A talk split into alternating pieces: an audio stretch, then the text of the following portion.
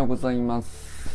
茂木工作美空研究所朝礼今日は令和6年1月24日でございます、えー昨日一昨日とですねちょっと社内の研修を受けておりまして丸一日ねそれとあと社内の、まあ、年度末の報告会みたいな成果報告会ですかね。なんかそういうことやってましてちょっとねあの朝礼2日お休みいたしましたがあの朝礼休むと投稿が多くなるっていう皆様盛り上げていただいてあゆじと言われてます静岡楽しそうでしたねそうなんか朝礼ない期間むしろ盛り上がる傾向にありますねこれはたまたまなのかやっぱりなんかそういう効果あるのかいや俺が俺が盛り上げればみたいな感じに若干なるんでしょうか いやわかんないけど。でもなんかまあユージンさんのね静岡のやつはね多分もちろん前々から計画してたね。あの話なんでしょうけど。いやなんか充実してね盛りだくさん感があの出てましたけど。いやいいな。いいな。ななんだろう。あのチョイス。旅程のチョイス。一個一個ねまあ理由があるんだと思うんですよね。いやだってそのまあゴルフって言ったってもちろんね千歳は千歳で地元でもいつも行かれてるとこがありつつ。でまあ関東に出てくるっつっても羽田からねどこに行くかであのいろいろチョイス無数にあるんだと思うんですけどいやここにしようと。なってるわけじゃないですか。でまあそのチョイスの理由がここれのついでにこうなるんじゃないかみたいなね。あのいろいろあるんだろうなと思いながら。いやー素敵な旅程だなといやなんかねでも充実感が伝わるっていうのはなんですかね自分が充実したのと似たような感覚に不思議となるもんで。いやなんか楽しかったですね。いやなんか 僕はね2日間缶詰で ずっとあのー署内の部屋一つの部屋に、えー閉じこもってまあいわゆるなんでしょうねあのーえー中間管理職の管理職研修みたいな内容だったんですけど。でまあ僕はね、あのー研究者サイドはあんまりその管理職管理職じゃないとかっていう差よりも、まあ、研究者同士割とフラットな感じなんで一応ねリーダーとか、あのー上司とか立て付け上あるんですけどあんまりその上下感がないんですけど、まあ、普通にね事務とか経理とか契約まあいろいろ他の他部署は当然ねあの情報の流れがあって、えー現場があってで小グループにちょっとずつ取りまとめて上に上がっまた上がっていくみたいな組織構造にもちろんなっているので、まあ、民間の会社に事務方の方がね近いんだと思うんですけどだからまああのそういう方が多くて。でそれと同じ内容を研究者が受けるとまあなんていうかこうシナリオとしてはあんまりこううん合わない部分も多々あるんですけど。いやだけどなんかすごいあのいまあその話はいいか。楽しかったってよ。まあ缶詰で一部屋の中にずっと閉じこもってたけどまあ楽しかったよって話ではあるんだけど。一方ねあのその合間にユージンさんのすっげえ広っ広としたところでとかあのすっげえいい音でいい環境でこんなもう、うんリア充ってやつですよねあれはね。いやあれはいわゆるリア充ってやつですよね、うん、そのリア充投稿みんないいなぁ。と思いながらこっちは景色変わらないんでね。もう朝9時からあのまあ別に時間はね9時5時でも別に大した長さとは思わないんだけど一つの部屋にうんずっといるってなると長く感じるもんなのかもしれないですね。うんまああとは、えーまあ、自分のね成果発表会みたいなのもありました後でねちょっと後ほどまた例によって、えー自分の、えー、成果発表セミナーみたいなのはまあほんと10分ぐらいの簡単な内容なんですけどサロン内でねシェアしたいなと思います。一応 あのこんなことしてるよっていうね。そういう意味ではその研修の現場とかはね、あの基本結構ねあの機微に触れるようなこともしゃべお互い喋って、あのまあここだけの話なんで正直に行きましょうみたいな現場なんであの一切あの写真もなければ動画もないんですけど、まあ、自分の成果報告に関してはねあのまあ10分喋って10分みんなでワイワイ議論するみたいなのはあの昨日やりましたんで後でねあの共有したいなと思いますね。まああのそんな中、えー、一方その頃サロンはえらい盛り上がってるなというね友人さんだけじゃなくてあとは今朝の清水さんの投稿とかめちゃくちゃ笑っちゃったな清水さんまあそれはねあの不謹慎だという怒っちゃう感じもわかるしいやでも宗次郎君がめちゃくちゃ笑っちゃうっていうのもいや確かにとその、うん、思ったしね。いや何て言うんだろうな。あれをどういう評価軸で、うん、見たらいいのかはあの分かんなかったんですけど。朝にポンと出てきた時にはやっぱり面白い。まあ、まずねその映像がどうのこうのとかあの米津玄師がどうだとかっていうのももちろんねあるんだけどそれ以上に俺はやっぱやっぱ清水親子好きやなと思いましたね。なんか 清水親子。素敵やなと。面白いよなあの親子はという感じにいつもなっちゃうよね、うん、はい。とかあとはなんだ。そうですね。奈くんもスタイフ順調にあの遅れずに、えー、まあまあいいペースで。あとは、えー、あなんだったら今日ね朝礼をあの代わりにやってくれそうな雰囲気のことだったけど まだやってなかったよね。どうなんでしょうね。流れたのかな。そうなんかあの不思議なサロンですよね。なんかあの朝礼やってるっていうのも不思議なところありますけど。まあそれはねオーナーの勝手なんで好き好きにやりゃいいんですけども。あのオーナーじゃないのにあの1メンバーがさで最年少メンバーがさあの明日朝礼やろうかなと思ってますとか言って。そのいや面白いなと思っていやなんかねあのぜぜひやってって言ったのはこっちなんで全然いいんですけどあのちょっと引いた目なんか2日もねちょっと開けるとあの自分のサロンでありつつちょっと引いた目になったりするのかもしれないですけど。面白いサロンやなと。最年少で。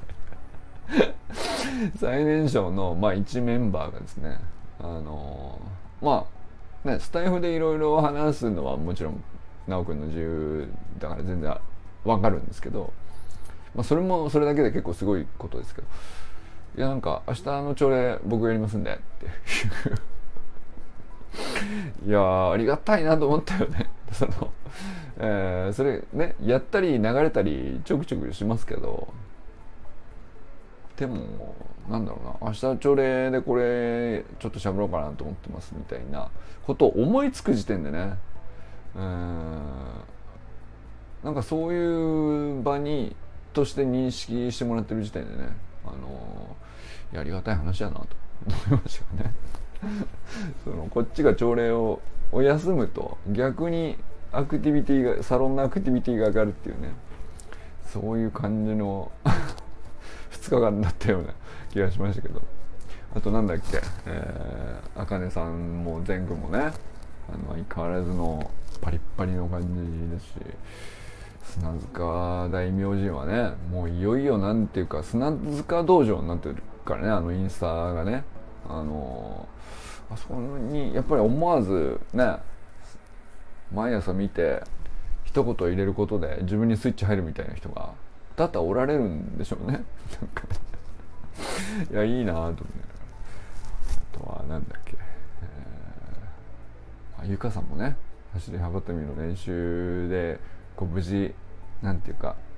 目も治ったんですかね。あの会長にあの練習励んできましたっていうご様子でしたし、えー、周平さんはね相変わらず毎朝毎朝きっちり仕上がってますしいやあとは愛さん。愛さんはどうですか？どうですか？とかマルシェどうだったですか？いやでもなんかね、えー、全員ひろみさんも毎日投稿してるしあとはあれか。川さんね。川さんどうですか？GPS トラッカーその後ね。っていう感じで結構まあなんかその2日に全部がね全部あったわけじゃないですけどあの開けたら開けたで割となんていうかそれぞれ違った目線で思い出すもんだなと思いながら。なんかそのずっとね研修中に気になってたとかそういうことじゃないんですけど別に研修は研修で割と楽しかったからずっとそのことやってたんですけど。開けるのは開けるで別にねあの今日たまたま草野球で朝潰れちゃうんで休みますとかちょこちょこね適当に休んできましたけど。今回なんか面白かったですねなんか。丸2日うん。でまあなんだろう沖縄観測とかでねえー、先週も割とちょこちょこ上げたりもしたんでなんていうか別に珍しいことじゃない朝礼 をね休むのがもうなんか珍しくはないんですけどそうっすね。なんかちょっと解説1年半近くなってきてこうちょっとあのー、無我夢中で運営してるみたいなフェーズじゃなくなったのかなというのはちょっと思ってうところかもしれないですね。なんかちょっとなんか弾くってほど弾けてないんですけどもなんか自分のサロンをどう眺めるかみたいなのが目線というか視座というかちょっと、うん、上がる下がるなのかな。まあでもなんかちょっと離れたところからうん見えてる感覚というか。うん。その感覚がやっぱりあったかな。まあ研修内容もねなんかそういう感じの話なんですよ。なんかちょっと管理職とかになると、えー、まあ見る人数が増えるからさ、えー、資産が上がりますよねみたいな。で視野がふ広がってまあそういう時に視点っていうのはそのし自分が見えてる範囲を視野だとすると、まあ、その視野の中のここに自分で任意で定めるっていうのは視点なんだけど、まあ、それに、まあ、結構癖があるんで。でその癖っていうのも今までの視座の高さで今までの視野の範囲がっていう条件の中ではこういうふうに定めるのが最適だったみたいな話っていうので癖がつくんだと思うんですけど。まあじゃあこうね階層が上がって管理職でこう肩書き上がってきてって見るメンバーが増えてたりすると、まあ、あとは領域とかカバーする気にする、分野であるとかなんか、管理職、まあ、本当に事務方の人とかもそういう感じで視座が普通に上がっていくんですよね肩書きと一緒に。そうするとなんかあの広がってるのに同じとこばっかり見ちゃうみたいな視点の視野が広がって、えー、もっと2で視点を定めてもいい場所が広がる割に同じところを見ちゃうっていうね視点の定め方の癖っていうのを急には抜けないんだと思うんですよね。なんかそういう話をしててあ割とこれは何ていうか サロンっぽいネタだなと思いながら 聞いたりしてましたけどね。なんかそこれこれ管理職のっていう設定でそのシナリオでまあ一般論というか正論というか、えー、セオリーっていうかまあ、どの組織も10人集まったら大体こういう感じになるんですよっていうそういうところを抽出してるっていうか抽象化して、えー、シナリオを作って、えー、まあ他部署の人とねあのコミュニケーションすると、まあ、お互い前提がこうまっさらになるんで割となんかこうサロンメンバーと喋ってるのと感覚近かったですねなんか。あの同じジャムステック所属の人なんですけどもう全然考え方違うし、えー、価値観も違うしまあ成し遂げるために必要なスキルであるとか、えー、気にすべきこととか向いてる人とか全然違うんで部署ごとにねそうするとなんかサロン内でこうね、あの、年齢も職種も 価値観も ばらけてるみたいな話と割と似たようなばらけ方に見えたんですよね。うん、でなんかあのサロンを2日間ね研修受けてる間サロンの中のことを気にしてたわけじゃないんだけど大体こう誰と何を喋ってどういうことを学んでてもこう、まあ、友人さんっぽいなこの人のこういう見方とかやっぱりこういうところでこういうやり取りずっとやってるとあのこういう掘り下げ方するもんなんですねみたいなこととかね、まあ、やっぱりあのあとはそうだなだからあかねさんみたいにさワーキングマザーみたいなさ方もちろんいらっしゃるんですよね。あのでそれで朝早くて夜遅くまでになっちゃうんですけど、子供たちもこれをやってあれをやってまだ全然手がかかるんでいやこんな状態の中で、えー、まあ、視座を上げろと言われましてもその余裕がみたいな、あのー、そういうねリアルのリアルリアリティのある話生の話ですけど、まあ、それ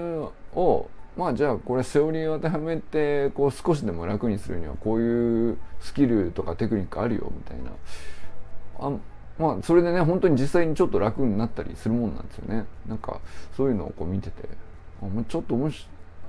そうだね。なんか社内研修でせっかく学んだのをあのー、ちょっとサロン内セミナーみたいなのをやって僕の復習としてやっても面白いかもしれないですね。なんかあかねさんとかは結構響くんじゃないかなと思ったりしましたけどね。うん。そうなんかあれですよ。それこそね橋の学校もさ、まあ、テキストがあるじゃないですか。でまあ僕らも昨日ねこんなテキストをえー、マネージメントサービスセンターっていう、まあ、いわゆるコンサル会社というか、まあ、け人材育成研修を請け負ってるんですよね。いろんな企業ですとかあの観光庁も含めて人材育成って、まあ、そのチームのね成果のまあ根本にあるから。だけどほっといてもなんかあの先輩の背中見て育つかっていうと必ずしもそれだけじゃもう間に合わないっすよっていう話で結構ねみんな人材育成にこう一生懸命ちゃんとお金をかけてる企業がとかそういう組織がちゃんとあの明らかに伸びるよねみたいなことをあのやっぱ分かってんでしょうね。なんか日本で一番人材育成にお金かけてるのはマクドナルドだっていう話を聞いたことあるんですけど、まあ、そりゃそうだろうなと思いましたけどね。だって入ってくるの高校生だからね。育成しなかったら。あのそもそもちょっと先輩があの過去の経験でちょっとバランバラにねあの入ってきた高校生をバランバラにこうこうこれこうやんだよみたいなことをやっていたらあんなでかい企業になってくると何万店舗あるのか知らないですけど。まあ無理だよね。クオリティ保てないし、えー、まあそれこそさあのすごく厳しいじゃないですかその薄利多売系のあの民間企業とかってあの徹底しないとっていうねその突き詰め具合がまあ僕らの想像でする範囲のまあそのいなんていうか人材育成みたいなところをめちゃくちゃ金かけてるらしいんですよ。まあそりゃそうだろうなっていうのをあのまあそ全然ねその自分とこで自分がこうたった2日間だけ受けた研修とはね比較にならないと思うんですけどまあでも受けながらあのすごいいい内容だなと思いながらこうなんていうかね2日だけたまたま受けたみたいな話ってうんまあその場だけの話になっちゃうねっていうのになるかもしれないしうんちゃんと自分で振り返ってやりさえすればそれなりのこなんていうか財産ちゃんとなるなと思いながらそうそうだから全然ねやってることも違うし書いてる中身も違うんですけど、まあ、テキストがあってスキルがあって、えー、一応練習してみて、まあ、こういう感じかっていうのを体験するみたいな感じでいくと、まあ、走りの学校の、ね、講習みたいのと似たような話じゃないですか。でなんかあのここういう会社も本当多様でいろんな研修僕も受けたことあるんですけどそので 会社ごとにねあの色全然違うし進め方も講師の方ももちろんバラバラなんで全然色それぞれなんですけどあのまあ基本言ってることはねなんていうか中心になる部分というかまあ管理職ってこういうもんだよねっていうストーリー自体は基本的にそんなずれたりしないんでまあそのああこのスキルかって。だからある意味分かってることをやるんですけど、まあ、実践すると全然あのいくらでも伸びしろがあるというかまあだからあれですよね。ベースポジションホップまあ知ってます知ってますっていう感じですよ。だからあの目を見て話しましょうとか一定の自尊心とか共感とか、えー、そうですね。支援できることは何かをこう見つけましょうとかまあいわゆるまああのそりゃそうだよねの正論のあのまあ塊というかそれをこう飲み込む一回飲み込んであのこのフローに沿ってみんなで一回実際にあのなんていうんですかねロールプレイングとかも含めてね、まあ、口に出してやってみたり、体を動かしてやってみたりホワイトボードに書いてまとめてみたりみたいなことをやるんですけどやっぱりねなんかねその前も一度受けた普及員講習みたいな感じなんですよ。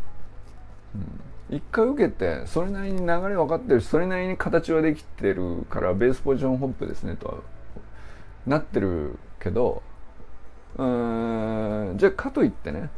畑先生と同じような綺麗な姿勢が作れてるかっていうとそこは全然差があるじゃないですかだからあの、何度でもやった方がいいなとね思ったし、えー、なんていうかねバカにしちゃダメだなと思いましたね。なんかねすごくこうちゃんと復習してで他でアウトプットする場所っていうふうにねあのなんか見つけて繰り返していくっていうのはあのまやった方がいいかなって。これ以前ねゆきかさんがさあのまあ、似たような話だと思うんですけどアウェアネスさんのね人材育成研修だと思うんですよあれはあれで。ね一つの、まあ、幸せの定義みたいなテーマでしたけど。でも要するになんかその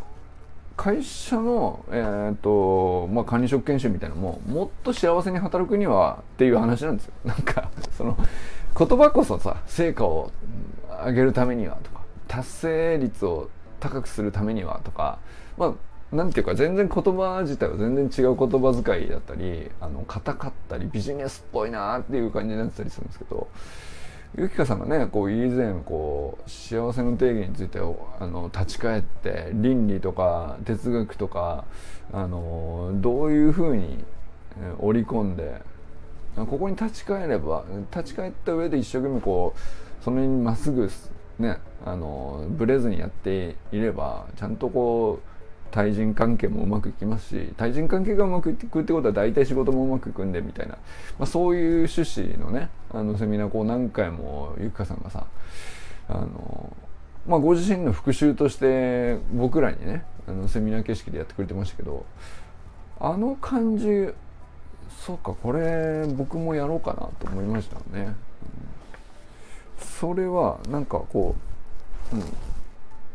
サロンの中でのあのコミュニケーションでこう自然にみんなお互いこうやっちゃってる部分っていうかあのまああのやり取り普段ねいろいろなこうオンラインとはいえなかなかの分量をやり取りしてきたわけじゃないですか。でなんかそんなに僕らはさあのふわっとなんとなく楽しく入れればいいという感じでやってきたけど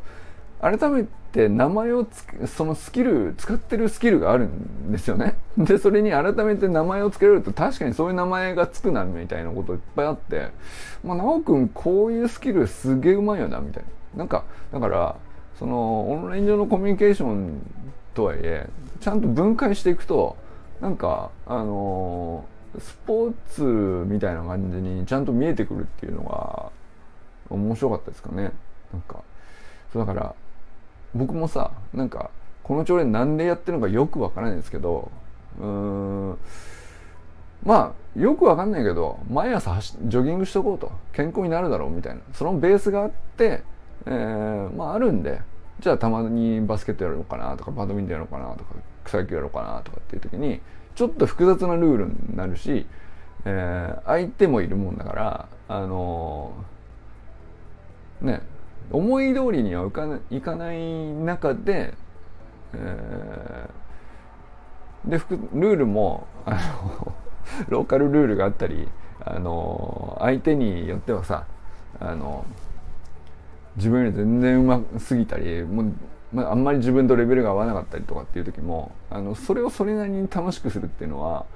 まあ結構複雑なことなんですけどその複雑なことを楽しむための土台ってやっぱりこう普段ジョギングしてるジョギングぐらいはあの軽くやってますよというベースがあるからなんですよね。だからまあ僕らでいくと走りの学校であの走るってことの土台としては大体できてるんであのまあこれの土台の上でたまにねちょっと複雑なルールで、まあ、ラグビーだったらこういうパスしなきゃいけないと後ろにしかパスしちゃいけないとかさあの走るのは走るんだけどまっすぐ行けるとは限らないみたいなあの相手がかかってくるんであのステップして避けなきゃいけないとか捕まっちゃったら倒されちゃうとかあのうまくいかないシチュエーションがこうどんどんぶつかってくるけどでもそれ自体を楽しめるみたいな感じになるじゃないですか。でまあスプリントと球技みたいな関係でいくと、まあ、だから普段そのベースになんとなくこう、うん無意識で、えー、自分が積み上げている、あの基礎体力みたいな感じですよね。発信における基礎体力であるとか、あの文字なり動画なり、えー、なん何かしらこう学んだことをこう頭に入れていくっていうのも全部が全部ね特別な目的とか達成を目指してたりするわけじゃないですけどまあ、でもやっぱり基礎体力なんですよね。なんかそういうので身についていくのが。で基礎体力があるんであのたまにそのややこしいこれは何ですか？この この空間よくわからないですけどどういうルールなんですか？ルールあんまりないんですか？じゃあこれいいですか？みたいな。こう自由度が出てきたりとかあの 状況よくわかんないですっていうところでも、まあ、それなりに楽しめるみたいな話なのちょっと一段複雑な要素が出てくるけどうんまあそれぞれなんかこうその瞬間その瞬間にはあの名前が付くちゃんとスキルがあって本人は無意識でやってんだけどあの、まあ、結局うまくいくんですよね。基礎体力がある者同士があのじゃあこの時間だけちょっとやってみましょうかみたいな用意ドンってやるとあのまあ草野球ならキャッチボールやるだけでもすげえ楽しいし、えー、ね。まあだからオンラインサロンみたいなのもあの普段ご自身でそれぞれかねあのあっちに投稿するとかインスタに広場の内容投稿するとか、えー 謎の朝礼をやるとかスタイフでたまにあの「久しぶりです」っつって、えー、周辺の夜間学校やるとか。なんかそのあの普段のなんとなくの発信とかあのコメントを入れるのが好きだったりとか、えー、そういうことをやっているのがあのじゃあこのサロンの中でこういう雰囲気の中ではあのこの感じでみんなお互いやり取りしましょうみたいな、まあ、ちょっと制約とその空間の狭さが定フィールドが定まった時にはなんか急にあのそれがこう集約されて発揮されるみたいな感覚っていうのはなんかこう基礎体力と球技の関係っていうか面白いもんだなと思いましたね。なんかなんかあのそんなにねうまくアナロジーがこう当てはまるかどうかわかんないですけど、まあ、でもコミュニケーションスキルみたいなことをよく言うじゃないですか。でネット上にもあるような話っちゃ話なんですけど。でそんなにねその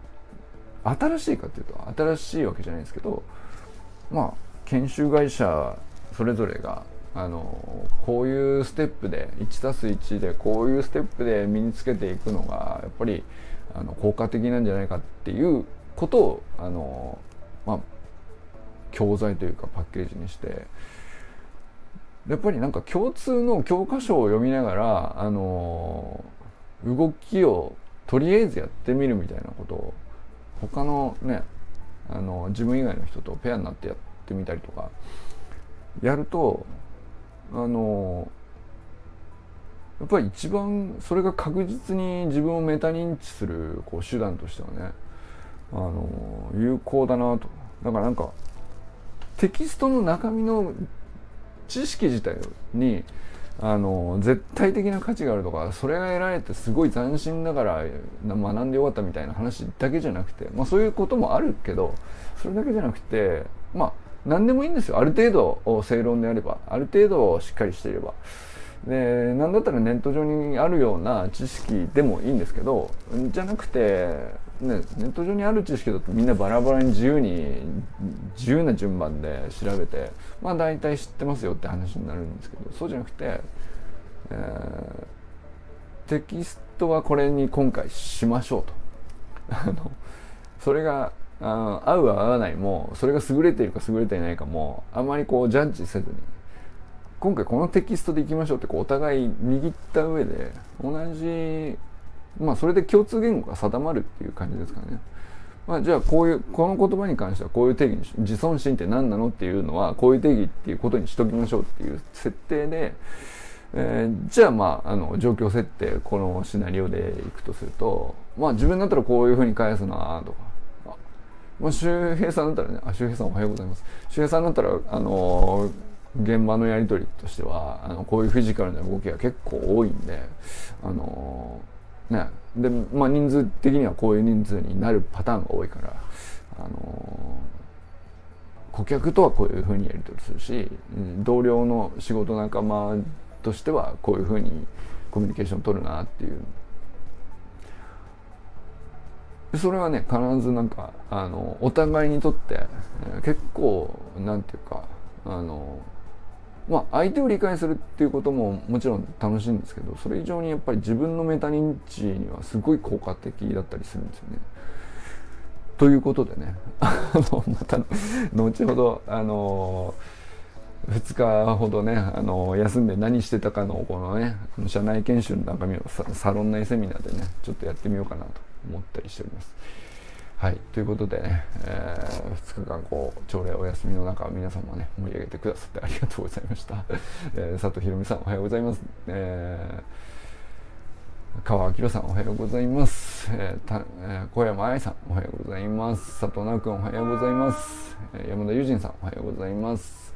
えー、中村修平さんおはようございます。お久しぶりのスタイフいいっすね。なんかあれぐらいのペースがあのちょうど ちょうどいいのかもしれないですね。あのお久しぶりです。お待たせしましたと。お待たせしすぎたかもしれませんっていうね。まあ、まあそういう感じでいいんじゃないですか。なんかなんかこう毎日毎日楽しみにしてますっていうのもね僕はそういう放送とかもあっていいと思うんですけど。周平さんの夜間学校的にはねあの不定期でありつつこうね連続もたまにするけどあの開くと割と開くねみたいなその本当のいわゆるちゃんとした不定期ですよあれはね。1週間ごとでもなければあの1ヶ月おきでもなく、えー、何だったら連続する時もあるというね。本当の不定期ですからね。でもなんかあの感じいいですよね。本当にだから喋りたくなった時だけ喋ってる感じもそれもなんかあアップされてるって思った瞬間にそれが伝わってくるんで。それはありなんだなと思いましたね。はい。えー、寺石由香さんおはようございます、え清水信之さんおはようございます。そして宗次郎君にありがとうとお伝えください。あの もう最高やなと。思いましたね、えー、山本健太さんおはようございます。森本あかりさん全国韓国おはようございます。砂塚森田さんおはようございます。ということでね今日も皆様どなたと笑いますでしょうか。今日も良き一日をお過ごしください、えー、周平さん、友人さんありがとうございます。じゃあね